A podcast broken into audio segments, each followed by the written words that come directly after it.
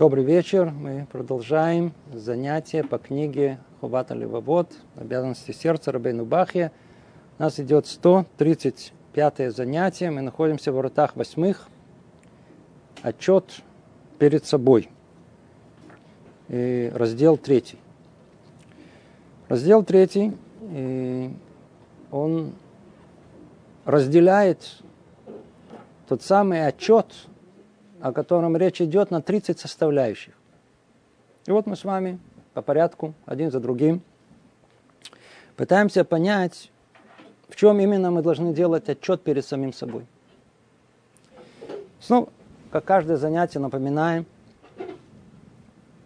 что если мы как э, творение сотворены Всевышним, Творцом, и Он нам сотворил для определенной цели – то очевидно, что мы находимся постоянно под проверкой. Мы пытаемся добраться, да, достичь этой цели, да или нет, в какой степени. Согласно этому и наше пребывание в этом мире, осмысленно или неосмысленно. Человек, который прошел уже все этапы изучения, которым мы уже тут прошли все это, осознает и понимает свое положение. Он сделал, ищет, ищет исправления в этом мире, исправления своих поступков. И только он хочет узнать более конкретно, на что именно следует обратить внимание, на какие детали.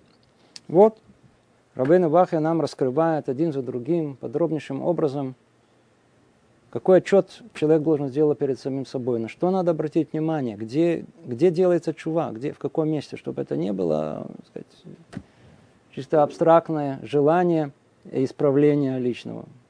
Чтобы было ясно и понятно, где требуется это исправление. Отчет перед собой.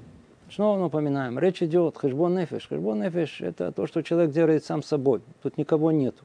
Нет такого ни показухи, никто не участвует в этом, только сам человек. То, что в сердце его. Это то, что он говорит, обязанности сердца. Обязанности сердца, когда человек осознает, понимает, принимает решение. Сейчас он хочет это осуществить и ищет конкретный путь. Где, в каком месте. Тут с вами уже разобрали несколько э, разновидностей отчета перед собой – Сегодня разберем восьмую разновидность. Человек задумывается о том, в какой мере он исполняет свою обязанность всецело посвящать свое сердце Богу благословенному.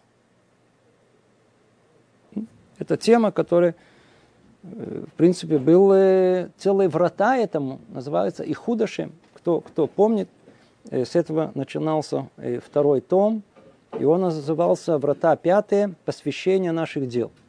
Целые, мы с вами, целые врата. Много-много занятий было на эту тему. Сейчас у нас возвращает к этой теме, очень коротко, чтобы напомнить, что это одна из составляющих, которой человек должен постоянно давать отчет перед собой. Напомним это. Это очень-очень важная, существенная часть служения. О чем речь идет? Всецело ли он посвящает свое сердце Всевышнему.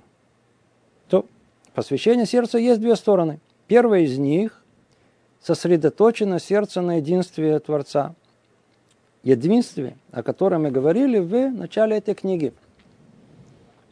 Кто помнит, мы начали с этого. Это первые врата, которые были разобраны, называли врата единства. Там разбиралась э, тема реальности самого Творца, единства его.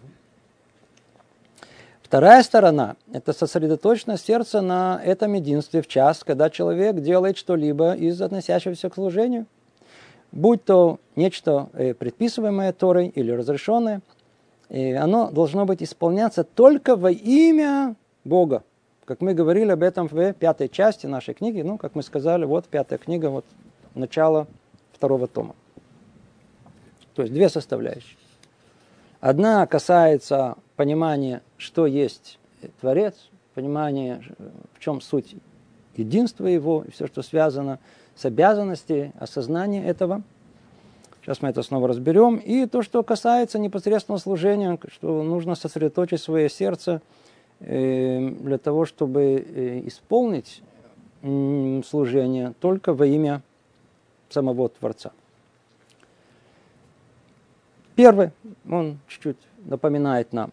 Обязанность веры в единство Бога Благословенного включает в себя несколько составляющих. Чтобы не было у человека других богов, чтобы он не соотносил с Богом никакой формы или изображения, или свойства и меры, или движения, или перемещения, или какого-либо э, определения из тех, которые применяют к материальным телам или понятия сферы сущностного и случайного. И чтобы верил человек, что ничего не предшествовало извечному э, бытию его, и не было никого бытия его, и чтобы знал человек, что он един, и нет другого подобного ему в единстве, и нет Творца иного, кроме него, и нет созидающего, кроме него. То же самое следует сказать о прочих э, возвещающих э, добро, именах его и возвещающих возвышенных качествах. О чем он говорит? Э, ну, во-первых, задумайтесь, что есть Творец. Да, то есть речь тут идет о том, что у нас есть обязанность веры в единого Бога, и что с этим связано. Не всегда э, наше служение, наше, э, наш статус религиозный не всегда должен связан почему-то с Богом. Есть люди, встречал, удивительно, которые себя и почитают, и как бы полагают, что они люди религиозные. С кипой на, голову, на голове, с соблюдением заповедей. Последнее, о чем в голову им приходит, это мысли о Боге. В каком-то смысле есть такие безбожные, религиозные. Как это может быть? Ну, видите, реальность показывает, что может быть. Как э, конкретно у них это осуществляется, надо у них спросить. Но факт тому, что это они есть. То есть все сосредоточивается в том, как сказать, Тяжело соблюдать заповеди, не тяжело, справедливо, несправедливо, это, это, это, это хорошо, нехорошо. Человек, он, так сказать, сам по себе все оценивает, подходит мне, не подходит.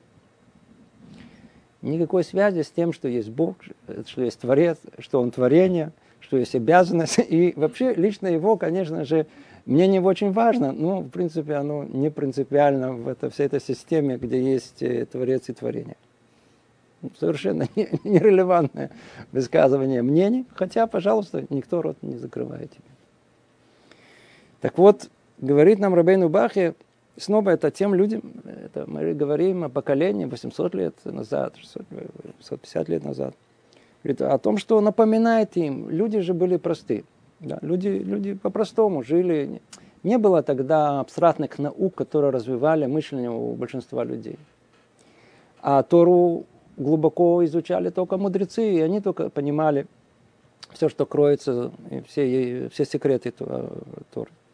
Поэтому совершенно необходимо было для простолюдей, простолюдей, для просто людей, чтобы они понимали, что когда мы говорим о Творце, то ничего, что связано с этим миром в понимании материалистическом, э, нет, это не относится к пониманию Творца.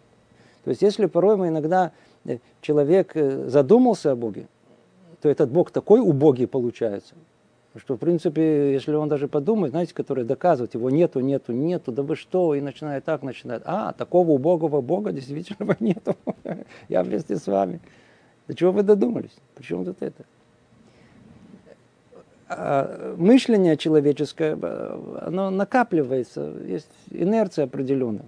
И какая, какое это мышление? Мышление этого мира, материалистическое, то есть тоже привязано к этому миру, к материальности этого мира. Мы другого не понимаем. Мы всему ищем, что есть обязательно, вот есть э, время, до, после, есть э, пространство, а где же, ну, может быть, и, и, и все, что связано с этим, мы не понимаем, что что-то может быть еще другое. Понимаем, что есть реальность, которую очень тяжело представить, можно сказать, даже невозможно представить. Реальность духовная, которая совершенно другой, другой мир. Да? То есть Тора и мудрецы, описывающие содержание Тора, описывают мир совершенно другой. Мир духовный, абстрактный. в пониманиях материального мира, ну разве что пользуется, чтобы, чтобы описать понятиями материального мира, понятие духовное, по подобию называется. А кроме этого, связь практически никакой, совершенно другой мир. То, что касается реальности Творца, что это реальность вообще, которая определяет мудрецы как реальность абсолютно простая и совершенная что эти два понятия, которые у нас в голове ну, никак не может вложиться, потому что у нас нет никакого примера, нет подобия, что есть реальность простая, что есть реальность совершенная. Потому что мы находимся в реальности, где все и непросто, то есть оно множественно, и все оно несовершенно. Мы не знаем других примеров, не знаем, как это может приблизительно даже представить. Поэтому приходится в Таре в прямой форме. И мудрецы в самых разных формулировках предупреждают нас – Творец это не... Во-первых, чтобы у вас не было в голове, что есть еще кто-то кроме него. Просто это простая логика, которая приводит неизбежно к единому Творцу. Пройдите, прокрутите это в голове, поймите. Нет никакой возможности представлять, что есть там их двое или еще вообще несколько. Точно так же, видите, говорит он, э, что у него нет никакой формы, никакого изображения, естественно, никакого. Все это относится не движение, ни свойств, ни, ни, ни, ни перемещения. Это, это, это все относится к этому миру. К этому миру. Ни времени, ни пространства. Он является, условно говоря, местом всего мира, а не то, что, так сказать, есть место для него. И чтобы человек верил, что ничто не предшествовало, о, что он вне времени. Что у нас нет понятия, у нас все во времени. У нас не понимаем, что, сам, что именно Творец сотворяет время каждую секунду. Он Гавая, он тот, который это время сотворяет. А мы ищем, э, так сказать, как э, понять это время, не понимая, что он тот, который это время творит каждую секунду. Поэтому он вне него, он вне всего материального, вне как то, что извне, э, это то, что творит, это не само творение, оно извне него. Значит, если мир материальный, со всеми сопутствующими качествами, значит, тот, кто его сотворил, он вне этих качеств, вне времени, вне пространства, вне материи, вне энергии все всего. Поэтому он, он везде, поэтому он всемогущий, поэтому он э, во всех местах в одно и то же время. Все качества его проявляются в зависимости вот от того, что он не есть то, что мы знаем, не материальный. То мы должны это осознавать, понимать. Надо один раз это прокрутить и помнить об этом, что то, что связано с реальностью Творцом, ничего никак не связано с нашими простыми людскими вот такими простыми представлениями земными о, о Творце. Кто хочет представлять, как дедушка сидит на, на, на, на, на облаках, так сказать, ну, пожалуйста, но никакого отношения к тому, что есть понятие Творец не имеет. Итак, это обязанность теперь мы говорим, а, отчет перед собой, да, отчет перед собой. Первое, если вообще мы когда-то задумаемся о том, что есть Творец, что это такое пытались углубиться, пытались читать, понимать, читали Рамбам, который объясняет это очень хорошо. Читали книги Рамхаля, который тоже говорит о реальности Творца, определяет ее. Там столько много составляющих есть. Столько много вопросов, которые должны появиться у человека, как только начинает думать об этом. Надо все это прояснить. Это одно. И второе, оказывается, есть мицват медит, есть, есть постоянное повеление, как бы помните об этом. Это то, что он говорит. Вы, вы, же, вы же вы помните, это же это, э, сосредоточенность сердца на единстве в час, когда человек делает, э, я извиняюсь, нет, это не читаю, э, сосредоточенность сердца на единстве Бога, единственное, о котором мы говорили в начале этой книги. То есть сосредоточенность, которая это постоянно мецва, надо все время как-то это помнить, осуществлять. То есть это первое. Второе, э, он говорит, что относится, то есть какой отчет нужно сделать. Да это связано с этим же. Да. То есть вторая составляющая вот этого э, э, э, служения во имя только Всевышнего, да, только во имя Него. То есть, как сказали мы, первое – это помнить постоянно о Его единстве, простоте, совершенстве, Он вне всех пониманий материального мира. А второе – обязанность посвящения сердца одному лишь Богу, благословенному при исполнении дел, связанных с служением Ему. То есть речь идет, что когда мы исполняем Его повеление, то есть мицвод, у нас должно быть единственное намерение во имя Всевышнего. То есть направить помыслы сердца всего в этих, э, э, э, в этих делах только на его великое имя. Что имеется в виду, как это легче понять? Со знаком, а что, а что не делать? Но не исполнять их не из любви к людским похвалам, не из ожидания от них каких-либо благ, не из страха перед ними, не ради извлечения пользы или предотвращения ущерба в этом мире или в будущем мире, как сказано, сказали об этом наши мудрецы, служите Всевышнему не как те рабы, которые служат хозяину ради награды, а как те рабы, которые служат не ради награды. То это еще та же самая очень-очень сложная тема для многих из нас. Многих из нас. Вообще эта тема очень сложная. Да, разбирали долго, упорно. И сначала в двух словах напомним какая-то э, простая логика. Ведь много уже раз говорили, суть пребывания человека в этом мире для того, чтобы уподобиться Всевышнему, для своему Творцу. Это в конечном итоге конечная цель. Конечная цель. Так мы воспримем то добро, которое Он хочет воздать нам. То есть, чтобы это воспринять, нужно ему подобиться. И это уподобление человек должен сам выбрать, должен сам захотеть этого и добиться этого. Теперь. Для того, чтобы подобие было полное, да, кроме всех остальных составляющих, то нужно, чтобы все служение, все старание уподобиться, оно было только во имя Всевышнего. Почему? Потому что когда он сам творил этот мир, да он творил только для нас. Если есть понятие в мире альтруизм, то это только у Творца. У человека всегда есть еще что-то... Я, конечно, тебе помогу, да, но у меня тоже от этого хоть что-то, ну, малое, ну, что-то. Мне тоже от этого будет. Альтруизм это только у Творца. Теперь, если Творец творит все и сотворил нас с абсолютно чистым альтруистическим намерением, стопроцентным, абсолютно. Мы хотим уподобиться ему. Значит, все, что мы должны делать для уподобления, мы должны делать по этому подобию. Точно по этому подобию. Чисто, исключительно во имя Всевышнего. Что это исключает? Что должно исключить? Целый набор, который каждый из нас прекрасно знает. Какой набор? Что часто бывает. Что часто бывает? Снова непонятно, люди иногда приходят к чуве, делают чуву. По причине того, что, ну, смотрите, ну, ну сказать, попал в это общество. Я знаю, там, понравилось, не понравилось, и уже неудобно, знаете, на советское, неудобно уже. Да, ходил на занятия, просто там, там ребята хорошие были, да, и можно было поговорить, и там была Кока-Кола, там пирожные давали. Привык, а потом уже неудобно было, да, стал религиозным, мучаюсь, тяжело. Да. Или что такие причины? Такое тоже есть. Не, все, такое тоже есть. Иногда это исполнение, оно исполнение, ну, как привыкли, а как привыкли. Так как вся жизнь наша из того мира, она всегда на показуху.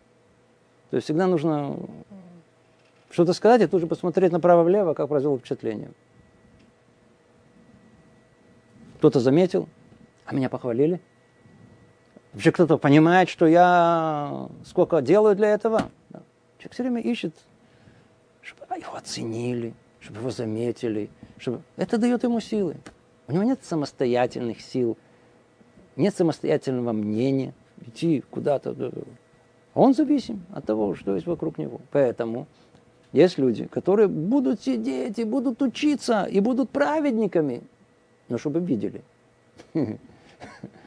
Чтобы не, не то, что же, но чтобы заметили, так сказать, насколько я, вот смотри, вот, вот насколько я учусь, или там у женщины, насколько я там скромно хожу, это, это, это, это, обязательно где-то будет показано, это где-то будет, э, и, соответственно, этому, естественно, это будет удовольствие, если заметили, полный крах, если это не замечают. Так вот, это неподобающее служение. Так он говорит. А что должно быть? А ну, каждый из нас должен делать отчет. Он в состоянии быть один, то есть один сам с Творцом. Все служение не должно зависеть вообще меня видит, меня не видит, меня ценит, меня не ценит, мне сказали хорошее слово, мне не сказали хорошее слово. Безусловно, те, кто является как бы воспитателями, то есть раввинами, наставниками, да, они обязаны говорить хорошие, добрые слова, которые поддержат человека. Это их не обязанность. А вот тех людей, которые сами учатся, которые хотят расти, включая тех же раввинов, они должны быть людьми с, со своим стержнем, со своим пониманием мира, совершенно независимо ни от кого, и исполнять все повеления только потому, что его разум обязывает, а не какой-то дядя ему там сказал, или ему там пообещали что-то за это, или еще такое, получит какой-то ковод, э, почесть из этого. Никакой связи не должно быть.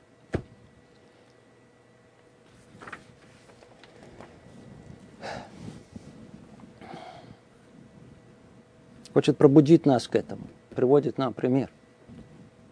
Обрати внимание, брат мой, на то, как ведут себя люди, любящие друг друга.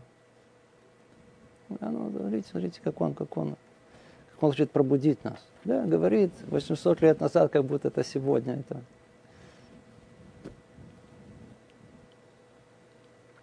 Когда один из них чувствует, что сердце любимым человека не обращено к нему в полной мере, и тем более, когда речь идет о господине и рабе, он приходит в гнев и не желает его услуг, даже если тот раб прикладывает страдания и выглядит э, внешне вполне преданным ему. И это так, даже тогда, когда он нуждается в услугах и помощи другого. А и тем более Творец благословенный при том, что все нужды творения ему возложены на него, тогда как он сам не нуждается в них и не извлекает и не использует. Он взирает на их сердце и проницает сокрытие их тайны. Так как же мы э, дерзнем, перед, э, дерзнем вести себя перед ним так, как не поспеет вести себя с товарищами, близкими друзьями, которые не видят ни лжи и обмана на наших сердцах, ни того, насколько э, мало мы преданы им. Что он хочет сказать? Ну, давайте. На что это подобно? Это подобно о том, что муж говорит жене о том, что я тебя очень люблю. Я тебя очень люблю. Ну, у меня есть любовница. Я ее не так люблю, как тебя. Можно сказать, что я ее практически не люблю. М? Жена будет довольна. Знаете, сколько мы писем получаем? Все как одна недовольны. Почему? Хотя нам сказал, ну смотри, ну, он, он же говорит, что я же основная. И тем не менее она недовольна. Почему она недовольна? А наоборот, даже не пишут, скрывают. Стесняются писать. Это же это вообще это совершенно неприемлемо, когда жена скажет, смотри, ну, ты тоже вообще, называется, баба хэшбон. Ты, ты, ты тоже нормально, хорошо, хорошо, ты тоже у меня муж. Нет такого. Если когда есть это пример о том, что невозможно разделить. Любовь это всегда один. Поэтому, когда мы говорим, обратите внимание, провозглашение, прокламацию единства Творца, перед этим речь идет о любви, и после этого речь идет о любви. Вы обратили внимание? Завершается а, посук основной, так сказать, любящего Творца, и начинается «Вахавта это шемелокеха» и возлюби, ближнего. Почему? Потому что любовь это только один. Невозможно прокламировать единство Творца без того, чтобы... Не... Любовь это только один. А так, и поэтому, если у нас есть обязанность любви, как тут он приводит этот пример, невозможно это разделять, невозможно еще, это, еще на что-то. Более точный пример – это пример действительно господина и раба. Если э, раб, он э, говорит о том, что своему господину, о том, что, конечно, я тебе раб, да, но я чуть-чуть еще и помогаю другому. Какому-то другому. Это, это я твой господин. Господин это только на 100%. Нет возможности быть на 99% господина. Иначе он не господин. Естественно, что это пробуждает гнев и так далее. Так или иначе, э, что необходимо? Необходимо, что понять, осознать, что служение Всевышнему, оно обязывает. Оно обязывает посвятить сердце свое исключительно Всевышнему. полностью исключить все остальное. Все остальное. То есть стоите вот это э, э, исполнять их из любви к людским похвалам или ожидания от них каких-либо благ, не от страха перед ними, да, такое тоже бывает, не ради извлечения пользы. Есть люди, которые, мамаш, пользу извлекают. Если, или предотвращение ущерба в этом мире или будущем. Да, да, всякие разные счета, почему стоит быть религиозным, несмотря на все. Вот мучаешь, мучаешь, и все-таки продолжаю быть религиозным, да?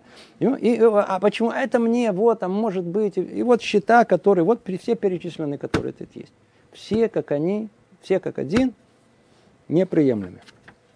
И завершает, говорит нам Рабейну Бах, и когда человек, наделенный разумением, вдумается во все это, он устыдится перед Творцом и, и исправит свою душу, направит свое сердце к одному только Богу при исполнении всякого заповеди, заповеди и занимаясь любой частью его Торы с расторопностью и старанием.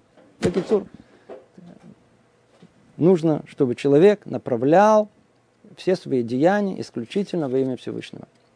И этому нужно посвятить время. То есть мы говорим о чем?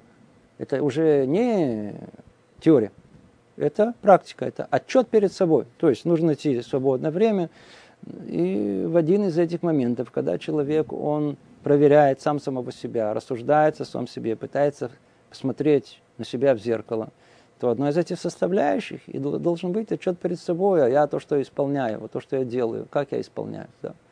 Я исполняю так, что э, вне связи, вне связи с людьми или я, мне удается все направить мое сердце исключительно в исполнении мецвод, исполнении всех повелений, вообще в своем поведении исключительно на одного Творца, только для Него, и ни для кого, никого другого.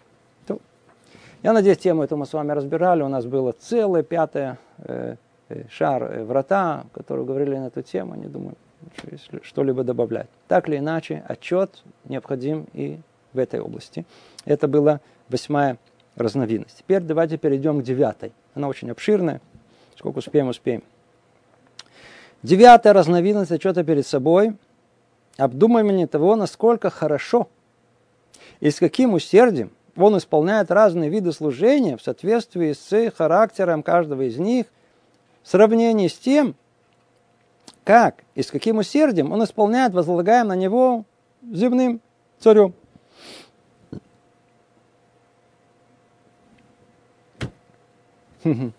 Насколько хорошо и с каким усердием. Что это означает? Насколько хорошо это означает – есть конкретное э, определение повеле, повеления, да, то есть есть Аллаха, закон. То есть нужно выполнять по закону, это называется хорошо. А с каким усердием? О, это уже что-то скрыто. С каким намерением ты усердием это делаешь? Как будто тебя изнасиловали, или наоборот, то ты сам тот, который это понимаешь и стремишься это сделать. Теперь, как мы можем это понять и оценить? Пожалуйста, давайте посмотрим, с каким усердием э, человек исполняет возлагаемую на него обязанность земным царю. Земным царю. Если поручение таково, что оно должно исполняться физическими движениями тела, то он не пожелает ни стараний своих, ни возможностей. А если поручение относится к сфере умственных изысканий, то он обратит свое сердце, разумение, силу мысли и познания на то, чтобы исполнить их старанием, со старанием и чувством ответственности. Если же он приходит к царю для того, чтобы восхвалять и благодарить его за добро, которое тот ему сказал, или за милость, которую тот ему оказал, будто в стихах или в прозе, письменно или устно, то не пожелал бы ни возвышенных слов, ни красивых выражений, преувеличений, сравнений, слов правдивых и не обязательно правдивых. Все, только он мог бы сказать царе, было бы приготовлено для него и ему предоставлено.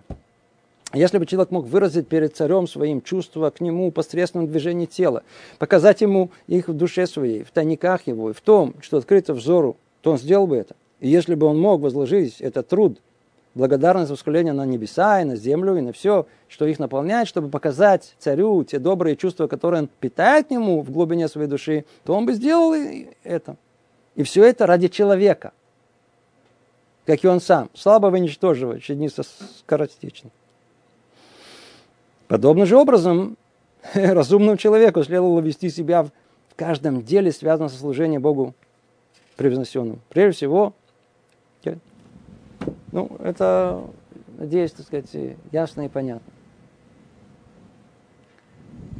Царей уже нету, давным-давно нету. Да. Хотя есть мнение, например, что там Саддам Хусейн был царь, да, в каком-то смысле. Мы с вами жили, а среди нас есть еще многие, которые жили в период царствования Сталина. То есть мы ищем некое подобие. Ленин был старем. И Сталин. Да. То есть это ощущение, что есть кто-то, кто властвует над вами. Более того, есть такое ощущение полной зависимости от этого царя. Поэтому у нас, выходцев из тех мест, очень развито такое ощущение, вот такое, что вот все спускается сверху, да, централизованная власть. И всегда ну, очень хотелось бы, чтобы нас бы заметили, продвинули, оценили. Поэтому всегда такое вот э, ощущение, вот, э, а вызовут ли меня? Помню люди, которые, Алим Хадашим, когда приезжали, интересное явление – Куда бы их ни звали, они ходили. Причем не просто ходили, а летели. Помню одного же очень такого уважаемого человека пригласили на занятие, на простое занятие. И сказали, что он начинается в 7. Он Олег Хадаш, денег нет. Он занял деньги, нанял такси, чтобы приехать вовремя. Он просто не знал, куда ехать, но его позвали. Понимаете? Представьте себе, что человек живет во времена Сталина. Да. Живет нормально, живет. Вдруг раздается звонок, ему говорят, вам звонят из э, этого, из совнаркома. Да. И не голосом самого, а его там помощника, и говорят, смотрите, э, товарищ Сталин заметил вас, заинтересован э, в вашей помощи, можете ли вы, так сказать, э, в такое-то время вот приехать в такое-то место. Человек на месте бы просто бы, наверное, умер от, не знаю, от переживаний положительной отчасти, от, от оказали доверие. Знаете? Понимаете, такие кто-то. Понимаете, такие что-то. Кстати, себе ощущение этого человека, да, ему действительно, ему сказали, так сказать, его вызвали, ему сказали, там Абрамович, Рабинович, и Сталин, да, царь, он просит тебя, значит, поехать в то место, сделать это, это, сказать какие-то слова там и вернуться назад. Это все, что тебя просят. Мы знаем, что это человек исполнительный. Вперед. Вау! С каким намерением? С какой радостью, с каким воодушевлением, с каким вообще страхом, трепетом человек бы поехал бы выполнять это, это, эту просьбу самого царя, самого царя. Представьте себе. Более того, после этого, как тут он сказано, выполнял бы все, что бы все бы выполнял, и так, и нужны какие-то физические усилия, нет проблем, не, не, пожалел бы ни страданий, ни, ни, ни стараний, ни, все, что, если нужно умственное э, изыскание, все будет искать, как лучше, как, чтобы только угодить царю. А если после этого нужно будет его восхвалять и благодарить за все добро, Почему? Потому что ему там дачу выдали, да, да, хорошую дачу, в хорошем месте. Да. И он от этого в такой пришел восторг. Теперь ему нужно благодарить самого народа. Ну, скажите, даже не имея никаких возможностей вот, э, вербального выражения своего, вот это, речи литературной, он бы стал бы поэтом бы. Да он бы нанял бы кого-то, да, чтобы просто выразить и благодарность, и говорить, и, все, что красивые выражения, преувеличения, и сравнения, правдивые слова, неправдивые, все только высказать свое благодарность царю. Это только, это, все это, видите, все мы перечисляли, перечисляли, это да, к кому? Сталину? Или другому царю? Как тут сказано, слабый, ничтожий человек. Сейчас скоро в гроб уйдет. И это все у нас такое чувство. А тут царь всех царей. Тот, кто тебя сотворил. Кому-то ты все должен. Он тебе говорит, и для тебя самого же, для твоего же добра. Делай это, делай. Вот, вот это нельзя делать, тебе приведет зло, э, э, принесет тебе зло. А это делает, тебе принесет добро. Для нас же самих. Ну, ху -ху. Так что мы должны? Мы должны быть, с каким усердием мы должны сделать, с какой благодарностью мы должны благодарить. Должны прийти.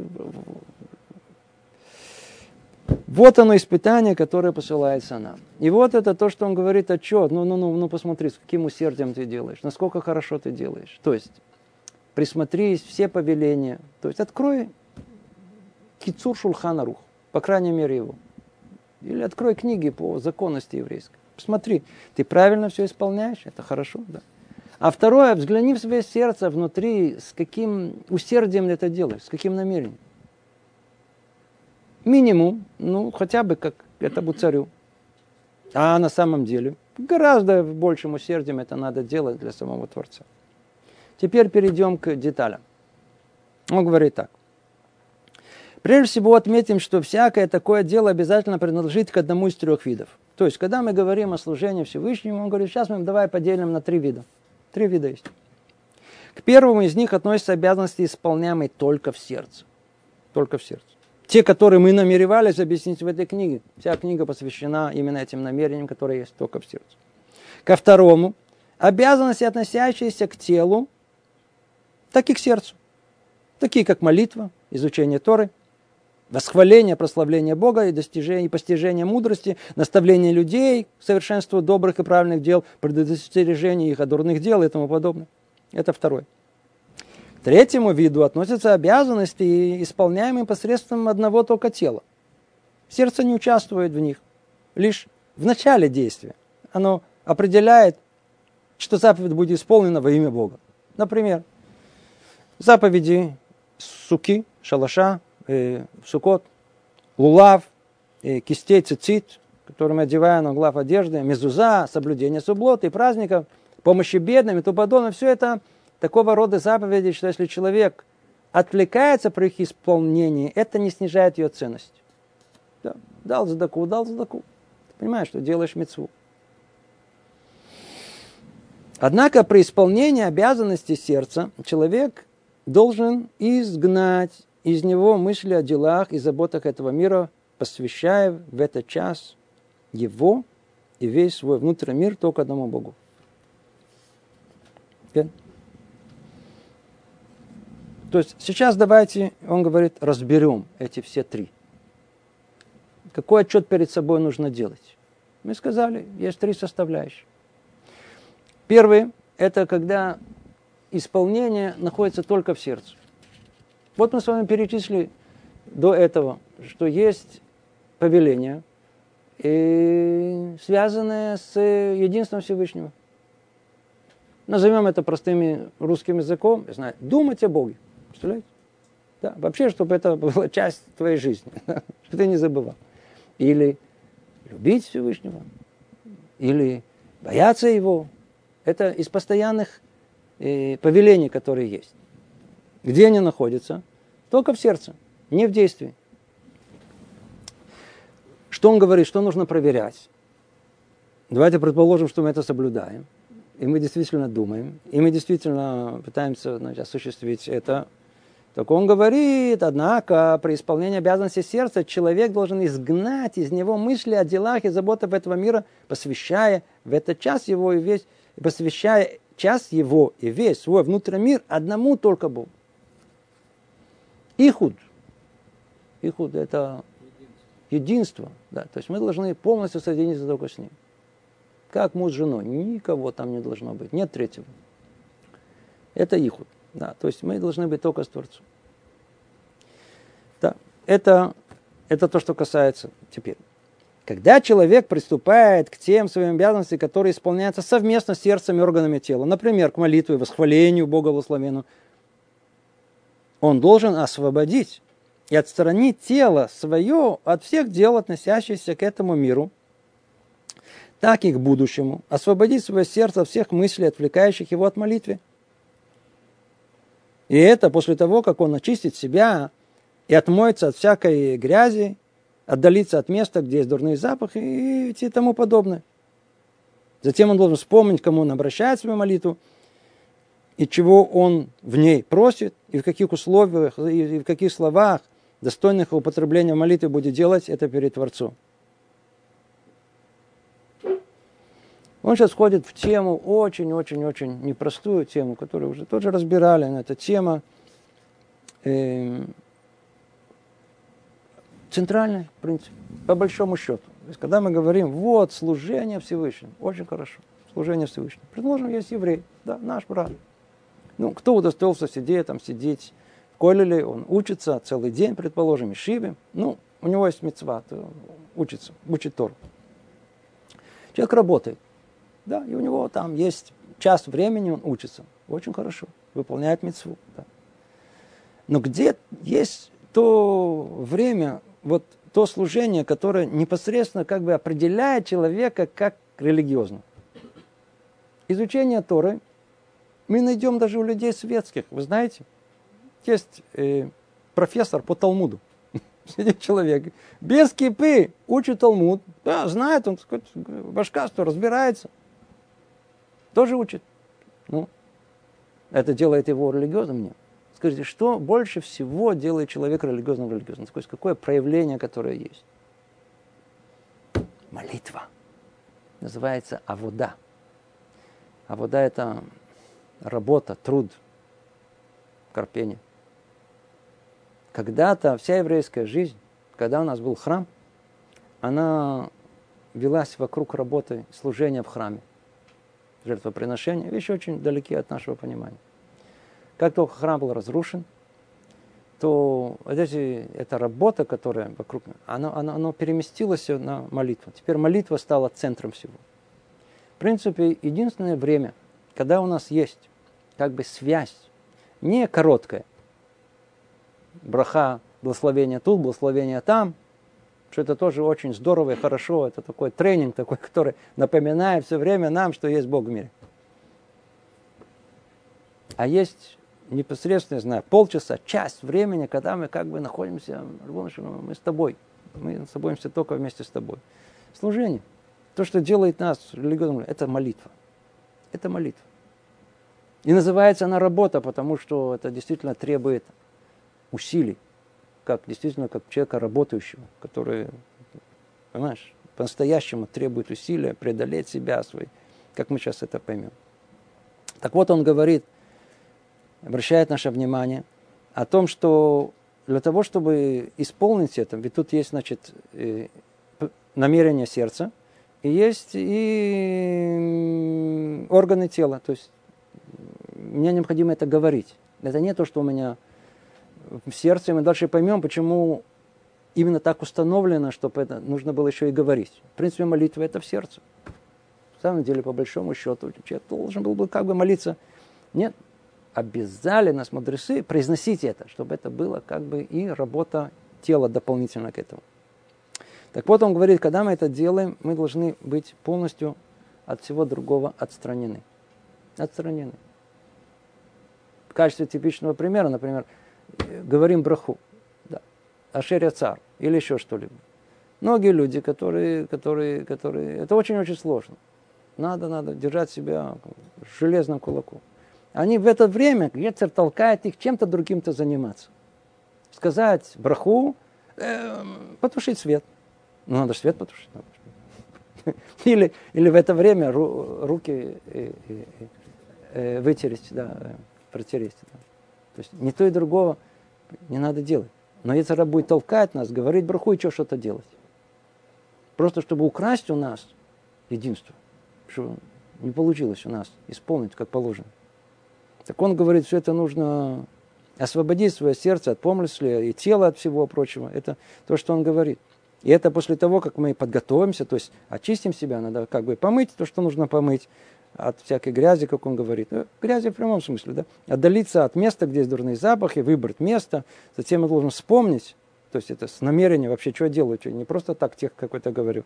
Э, кому он обращается, то есть это изначальное намерение должно быть. Э, чего он от него просит и в каких словах, достойных употребления в молитве, будет делать это перед Творцом. Бакетур он требует от нас осознанного э, произношения слов молитвы. Это необходимо.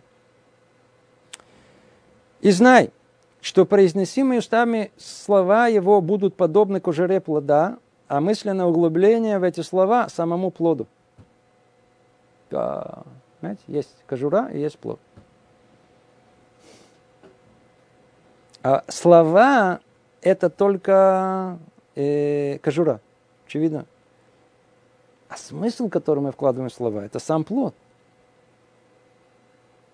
Другими словами, произносимая устами молитва подобна телу человека, сосредоточенное углубление в ней души его. И когда человек молится устами своими, а его сердце занято чем-то не относящимся к молитве, его молитва как тело без души, слышите, тело без души, и как кожура, внутри которой нет плода – Потому что тело его присутствует в час молитвы, но сердца нет с ним. Все знают прекрасно, какое это колоссальное испытание. Какое колоссальное испытание, что такое молитва, как сложно молиться на постоянной основе. Если бы у нас была бы молитва бы раз в год, или там раз в месяц, преуспели бы, скорее всего. Видишь, скорее всего, а, это три раза в день, из дня в день, то же самую молитву, те же самые слова. Каждый раз другие обстоятельства, другие ощущения, другое настроение, другая атмосфера вокруг. И каждый раз имеет намерение произнести все как, как, как с содержанием, как положено. Каждый знает о том, что как только человек, человек встает молиться, все, что забыл, все вспомнил. Знаете, люди, которые жалуются на память, на то, на это. Жена все время жалуется, что муж забывает.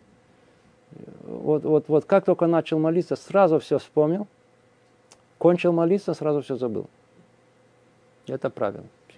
Так это рабочее, так и просто работает. По-другому это не другое побуждение человека. Ну, просто ему буквально, так сказать, буквально стоит с ним и смеется над ним. Просто хохочет. А, ты хочешь молиться, я тебе покажу. Да, молю. Что ты можешь сказать? Что ты не понял? Ты забыл это, ты забыл это. А надо это сделать, а надо пойти туда. Ты же не позвонил, мощно. Теперь это надо сбегать в химчистку, надо все. Это у людей, где все мелькает в голове. А людей, которые там, я знаю, учатся, так они, а, до этого голова вертелась вокруг суги, вокруг учебы, и он не может остановиться, он произносит слова, а голова работает у него.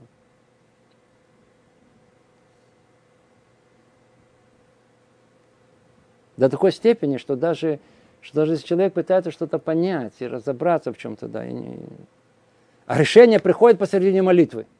Озарение, буквально таки, посередине молитвы, ни с того ни с сего. До такой степени, чтобы тоже... Если нет, то украдем в самом таком этом месте. Как сложно, как сложно. И тогда что получается? Ну, один человек сказал очень интересную вещь. Он говорит, «Э, человек религиозный такой, из дома религиозный. Не, не, не знаешь. Он говорит, вот бывает такого, что человек говорит молитву без намерения. Бывает? Конечно, бывает, каждый это знает. Ну нет сил, нет сил каждый день и три раза в день. Как один сказал, от барабаня. Секундочку. Хорошо. Время от времени. Но так может быть, что тебе уже 35 лет, я не знаю, кого он намекал, и ни одну молитву не сказать с намерением? Ни одну. Слышите, ни одну. Человек может прожить, промолиться всю жизнь, и в конце окажется, что ни один раз он не молился. Ни один раз. А? Это при, при условии, что действительно ему удалось сосредоточиться. Но хазака, хазака это, но, но, но будьте уверены, что если человек весь год не молился, он сделает все усилия молитвы, у него не получится молиться в Йом-Кипур. Я сразу вам говорю. Есть люди, которые, да, могут исправлять. Есть люди, которые там целый год там э, э, э, обманывают себя. Или, а, в Эйлуле пытается литхазек, в Роша Шана делают, и вам Кипуру удается. Да. Есть такое, да, бывает такое, есть, существует такое. Но в целом, если человек не молится целый год, у него ничего не получится и в Роша Кипур. Это секундочку, дойдем до этого. Так вот, так вот, э, э, говорит он так. Говорит он так. Знайте же о том, что молитва, молитва без намерения – это как э, тело без души, это как э, кожура без плода. Клю, ничего нет. Ничего в этом нет. То, э, вспомни, что мы говорим, когда заканчивается молитва, молитва это 18 благословений, да, как все знают, Шманайсер. Какими словами мы говорим? Самое странное, что мы говорим там. Да будут угодны речения уст моих и помыслы сердца моего перед тобой. Юля рацион, имрепи, вегейон, любили фанеха. То есть мы ничего не говорили. Я помню, что лет 30 назад один Раф говорил об этом, говорит, как, как, как, как люди могут говорить эти слова? Ведь они отариторили молитву, никакого намерения нету. И в конце говорят слова, да будут угодны речения уст моих и помыслы сердца моего перед тобой. Знаете, что они говорят? Спросил он и ответил. Он говорит, я знаю, как они могут. Они эти слова тоже говорят, не понимая, что они говорят.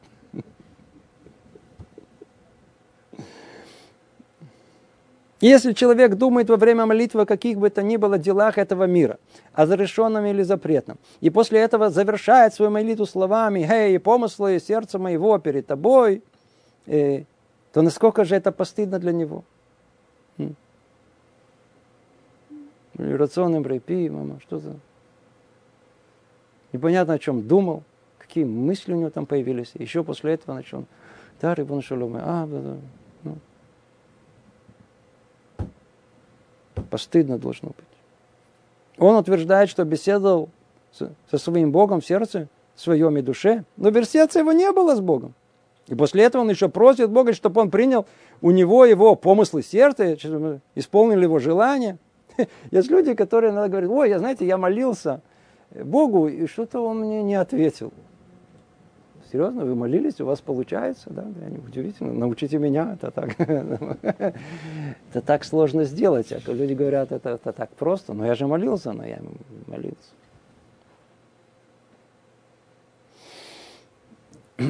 И дальше он приносит один за другим э, высказывания мудрецов о необходимости проверки, насколько человек молится. Человек должен проверить себя, если он молит, может настроить свое сердце на молитву, пусть молится, а если нет, то нет. Талмуд говорит, проверь себя. Ты можешь молиться сейчас, да, если можешь, да, надо настроиться.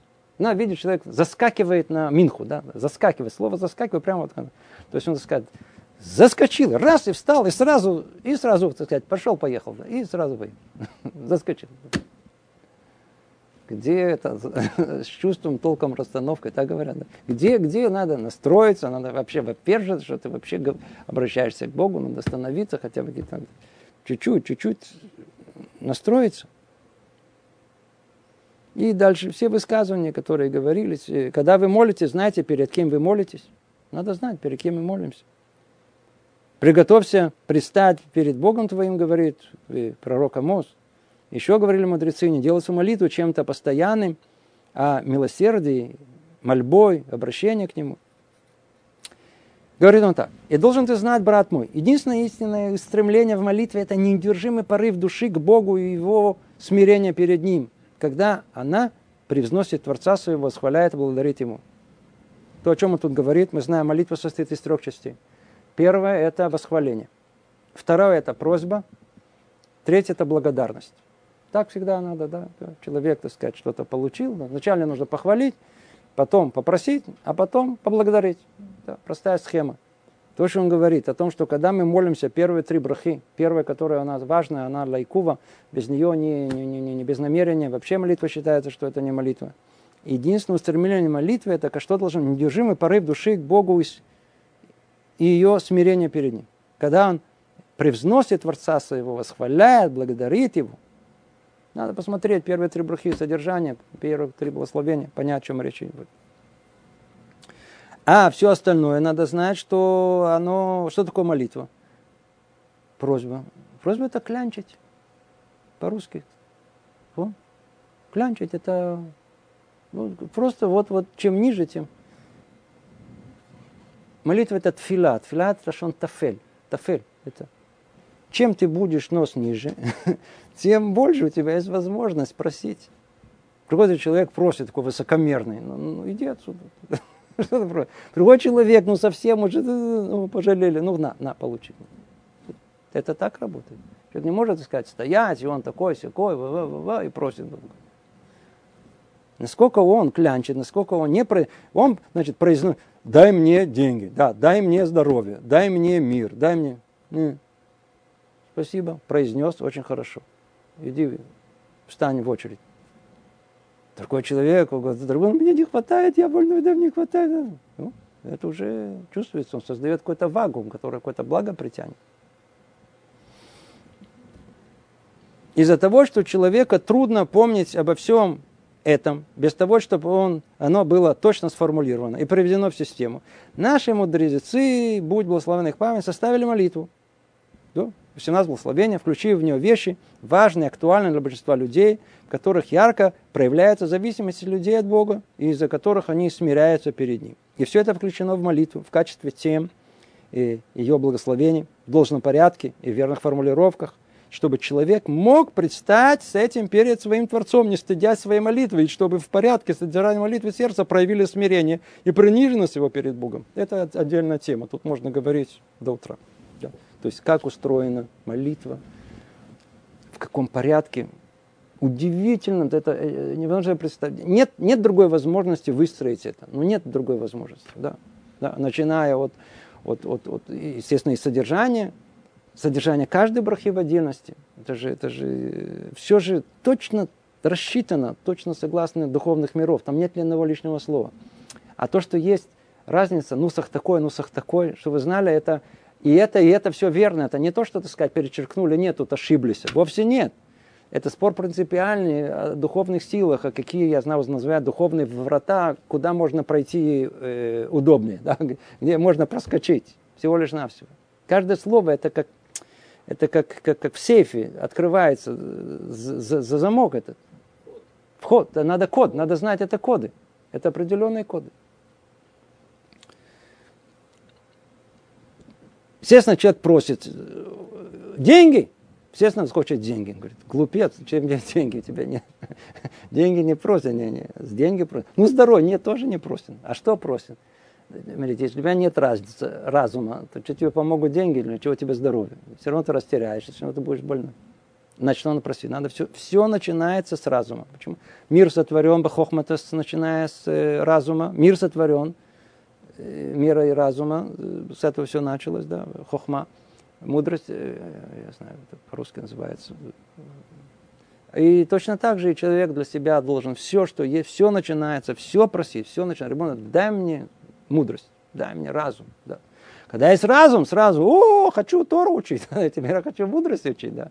А вдруг посмотрел в Тору, пришел в ужас, ой, так я не все соблюдаю. Тут же что начинает бьет все в сердце, хочет делать чубу. Только после этого ты можешь, после того, как ты вообще э, понимаешь, осознаешь, в каком мире ты живешь, просишь три вещи основные, которые любой человек просит.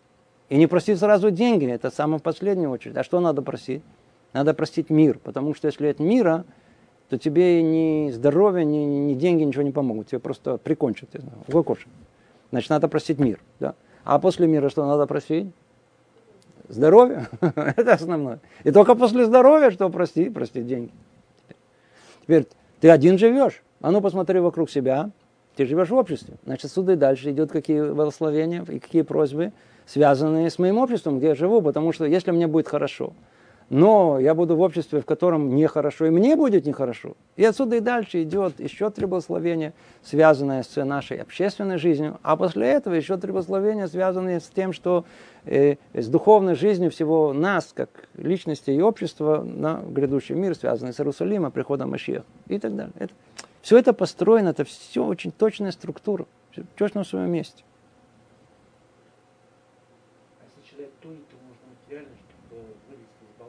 Что, что, еще раз? Если человек тонет в болоте в каком-то грязном, то ему нужно ум, ум луна, там, вина не помогают. Что-то материальное, что опереться, без болота вынести. Потом... Тоже нужно, конечно нужно. Никто говорит, что это не нужно. Тоже нужно, без всяком сомнении. Мы говорим сейчас о молитве, которая молитва, которая надо ее э, Почему мудрецы ее сформулировали? Чтобы нам не было стыдно произнести слова, которые будут неуместны, как бы обращаться к Творцу. Мы же не все э, мудрецы Тор. Поэтому нам установили еще 2000 лет назад, больше 2000 лет назад, гораздо больше. 2400 лет назад установили молитву одну для всех, где вот что-то сформулировано, каким образом, какими кодами обращаются к Всевышнему. Дальше. Из-за того, что мысль человека переменчива, и в ней нет постоянства из-за быстрой смены идей и впечатлений, ему было бы тяжело самому упорядочить содержание своей молитвы. Поэтому наши мудрецы составили правильный и выверенный текст молитвы, и человек должен произнести его своими устами, поскольку мысль человека устремляется за сказанным им э, во след произнесенным словам.